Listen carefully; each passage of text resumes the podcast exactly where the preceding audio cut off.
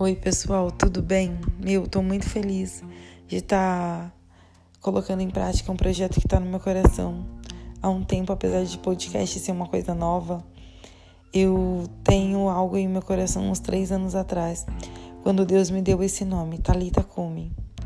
Eu também não sabia do que se tratava porque eu não conhecia essa passagem na Bíblia, e sim, é, uma, é um nome que faz parte de uma passagem na Bíblia da Bíblia cristã que se encontra no Evangelho de Marcos, capítulo 5, onde Jesus estava caminhando lá no meio do povo, fazendo seus milagres, e um homem chamado Jairo chegou até Jesus e pediu para que ele fosse até a casa dele tentar curar a filha dele, que estava quase morrendo.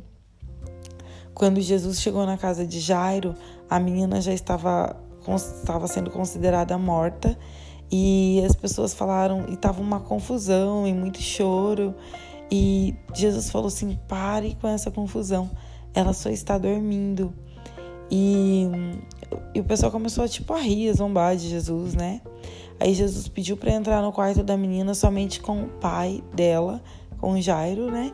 E com alguns discípulos, segurou na mão dela e falou: Talita cumi, Neste momento, a menina abriu os olhos, levantou e caminhou.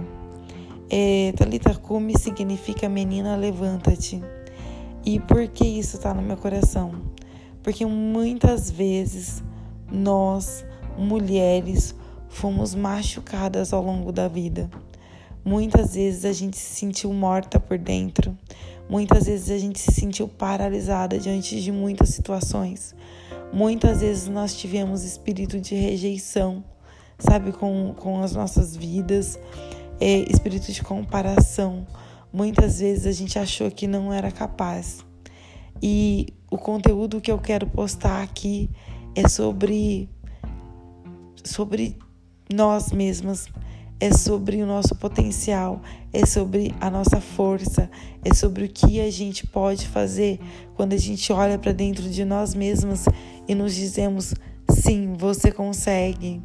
Sabe, eu tenho muito algo em meu coração.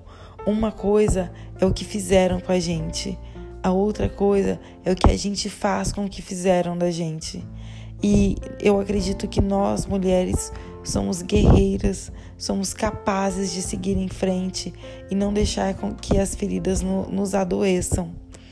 E, e é acerca disso que eu quero falar aqui com vocês a cada novo episódio, sobre seguir em frente.